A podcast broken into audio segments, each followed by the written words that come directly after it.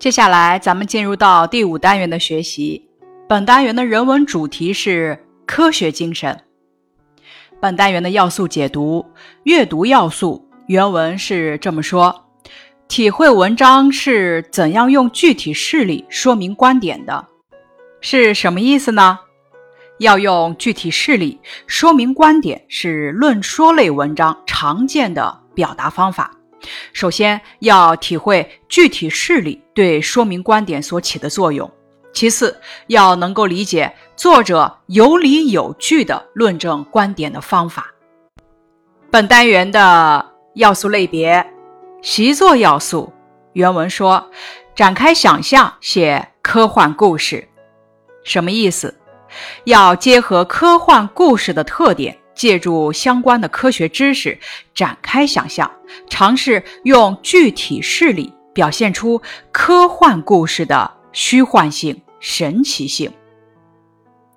接下来咱们要学习的十四课文言文二则要素是什么？了解两小儿各自的观点及他们说明自己观点的依据。文言文就是用文言写的文章。它是我国传统文化的宝贵遗产，它用言简意赅的语言记录了我国悠久的历史和灿烂的文明。不少文言文还揭示了深刻的道理。接下来咱们要学习的《学艺》和《两小儿辩日》这两个短小精悍的故事，告诉咱们学习应该专心致志和看待事物可以有不同角度的道理。十四课的人文素养是学习要专心，要多观察、勤思考。语文要素是用自己观察到的现象说明观点。本课的学习目标：一、会写四个字，能够联系上下文理解“善、知、觉”的意思。学习目标二：重点部分，能够正确流利的朗读课文，并且。背诵课文，能够根据注释疏通文意，说出故事内容。学习目标也是重点部分，要求咱们能够了解两小儿辩日中两个小孩各自的观点，并且知道他们说明观点的依据。下面是关于本课的一些背景资料：孟子。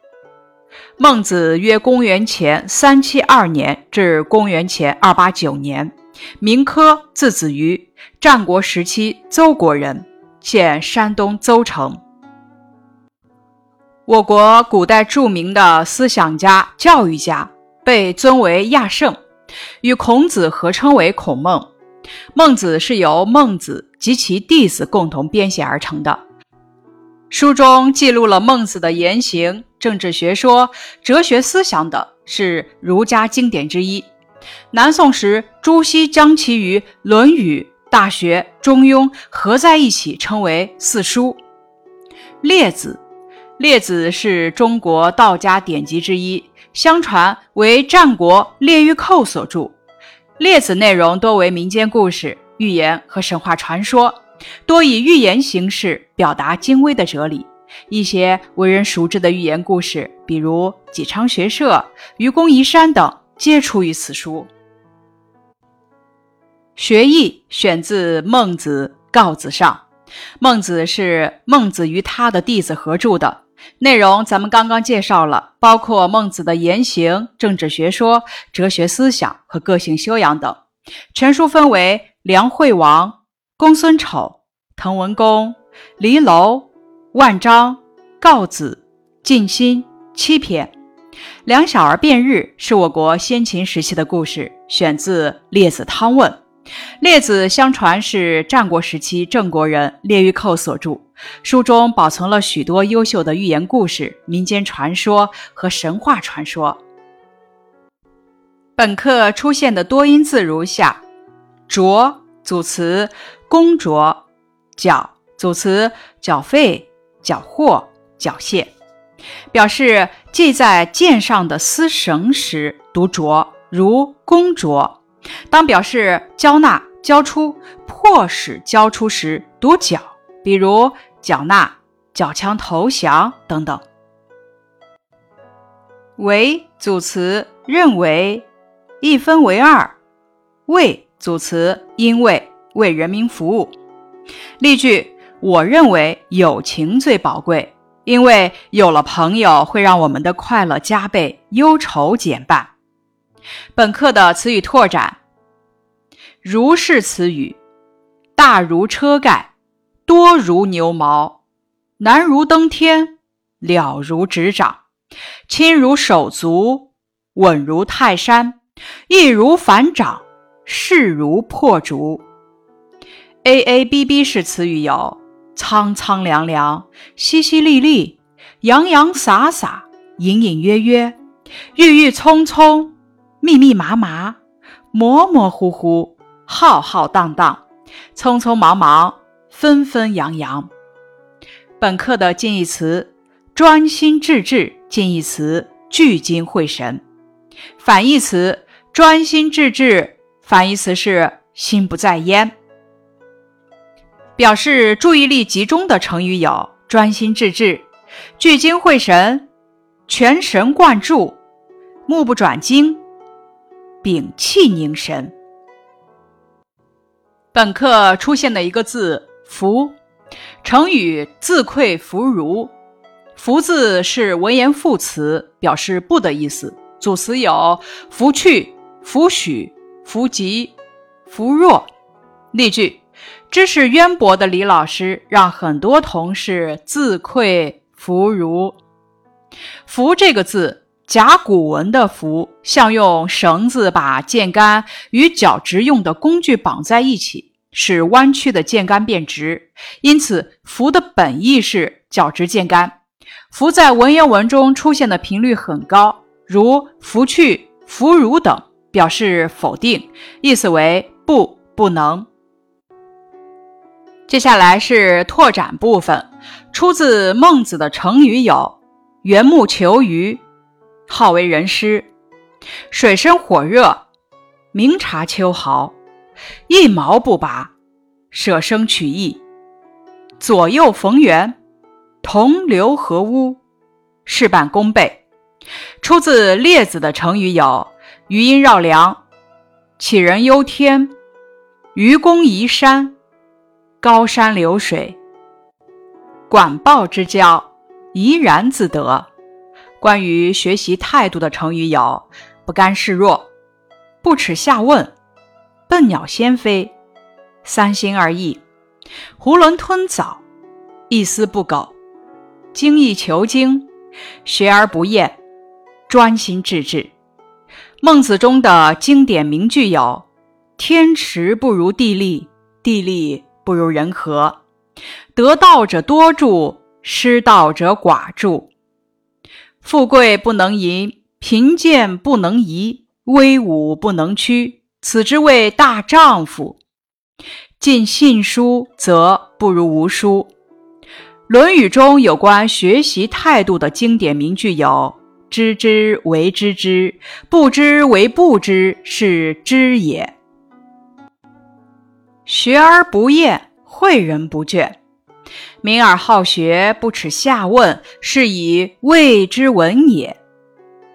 学而时习之，不亦说乎？知之者不如好之者，好之者不如乐之者。